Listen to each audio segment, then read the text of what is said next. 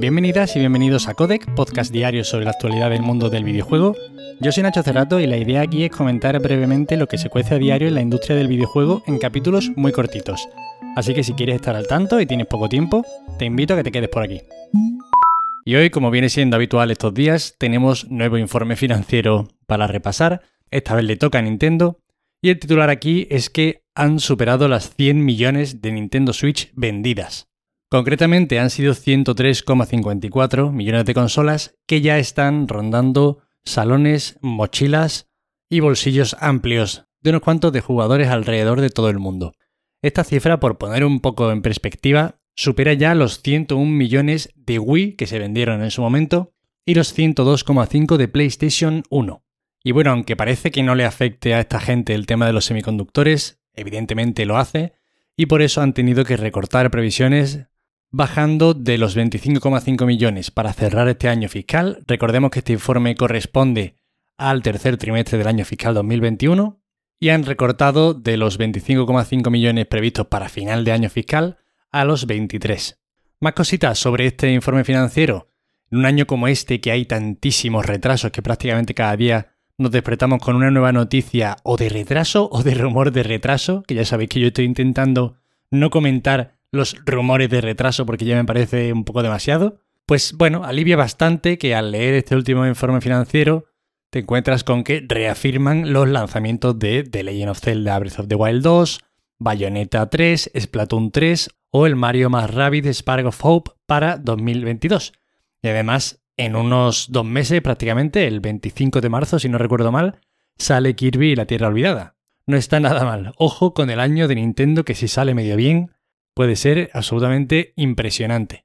Porque hubo otro año en el que salió Breath of the Wild y el Mario Odyssey, que si no, sería claramente este el mejor año, y puede serlo.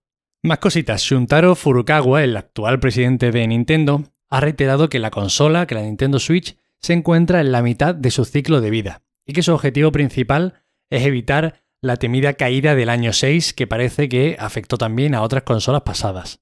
En Nintendo ahora mismo están en ese momento del ciclo de vida de producto en el que están vendiendo como churros, los costes de fabricación son baratos y básicamente pues están de dulce, sobre todo con la perspectiva, por ejemplo, de los lanzamientos de 2022. Y aún así, si es que siguen vendiendo Mario Karts de hace 8 o 9 años como churros. Si es que no hay a quien le extrañe esta noticia. Pero bueno, a pesar de todo esto, sabemos que desde noviembre ya trabajan en la siguiente consola, de la que por ahora no sabemos absolutamente nada. Y para acabar con el repasito a este informe financiero, Furukawa también ha aprovechado la ocasión para desmarcarse de la carrera por la compra de estudios. No es una noticia que sorprenda, porque bueno, Nintendo siempre suele ir un poquito a su bola en todos los temas prácticamente. Cada vez que surge un debate sobre la industria, parece como que Nintendo está fuera de este debate porque van un poco eso, siguiendo su camino y sus historias. Pero la verdad es que me gusta que al menos una gran figura de la industria envía un mensaje distinto a lo que estamos presenciando durante los últimos meses. Y cito textualmente lo que decía aquí el pana Furukawa. Nuestra marca se ha construido con productos creados con dedicación por nuestros empleados, y tener un gran número de personas que no posean el ADN de Nintendo en nuestro grupo no será un plus para la compañía. Y no sé, yo leo esto y honestamente me acuerdo de Japan Studios y de ciertos estudios, sobre todo de Sony, que a mí me daba la sensación de que hacían marca, de que hacían un tipo de juegos muy del ADN de PlayStation y que, bueno, se ha ido perdiendo un poco y diluyendo en pos de los estudios más bien occidentales. Pero bueno, esto es otro tema, esto es otra turra y otra divagación de las mías.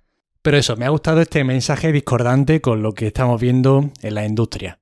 En resumen, ¿no? De todo este informe financiero, la cosa va bien, ¿no? Ese es el resumen técnico de un graduado como yo en finanzas y contabilidad. La cosa va bien, ¿ok? Veteranos de Rockstar y Blizzard fundan Lost Lake, un nuevo estudio situado en Seattle enfocado a desarrollar títulos multiplataforma.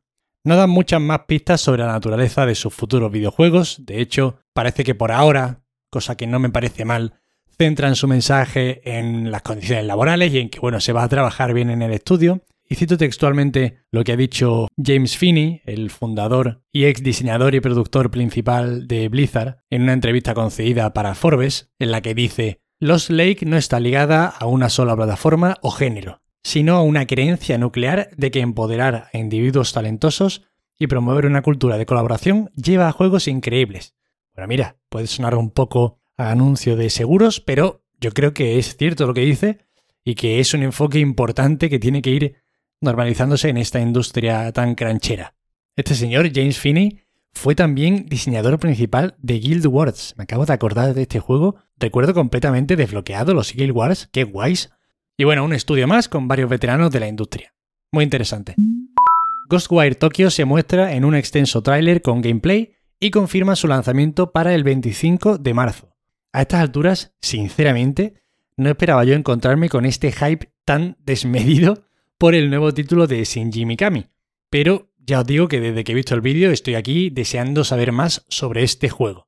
En el tráiler podemos ver una mezcla de magia, terror, Tokio, Paris y lluvia, mucha lluvia, y la verdad es que a mí me parece hipnótico. De hecho, es que esos últimos títulos, sobre todo pensando ahora mismo en The Evil Within, son juegos que atmosféricamente eh, lo que contaban, cómo lo contaban, me atraían, pero que el gameplay para mí me resultaba un poco osco, que es muy parecido pues al de los primeros Resident Evil, con estas ideas de hacer el personaje más lento para que te diese más agobio el girarte hacia atrás y que te viniera el zombie y no tuvieses una movilidad ágil que te permitiera estar tranquilo y bueno, en este gameplay se ve una jugabilidad muy dinámica, una mezcla, pues yo qué sé, entre los Dishonored, los Bioshock, el típico sistema de magias con las manos, pero ya os digo, muy dinámico, a priori muy divertido y encima con parries, o sea, una pasada.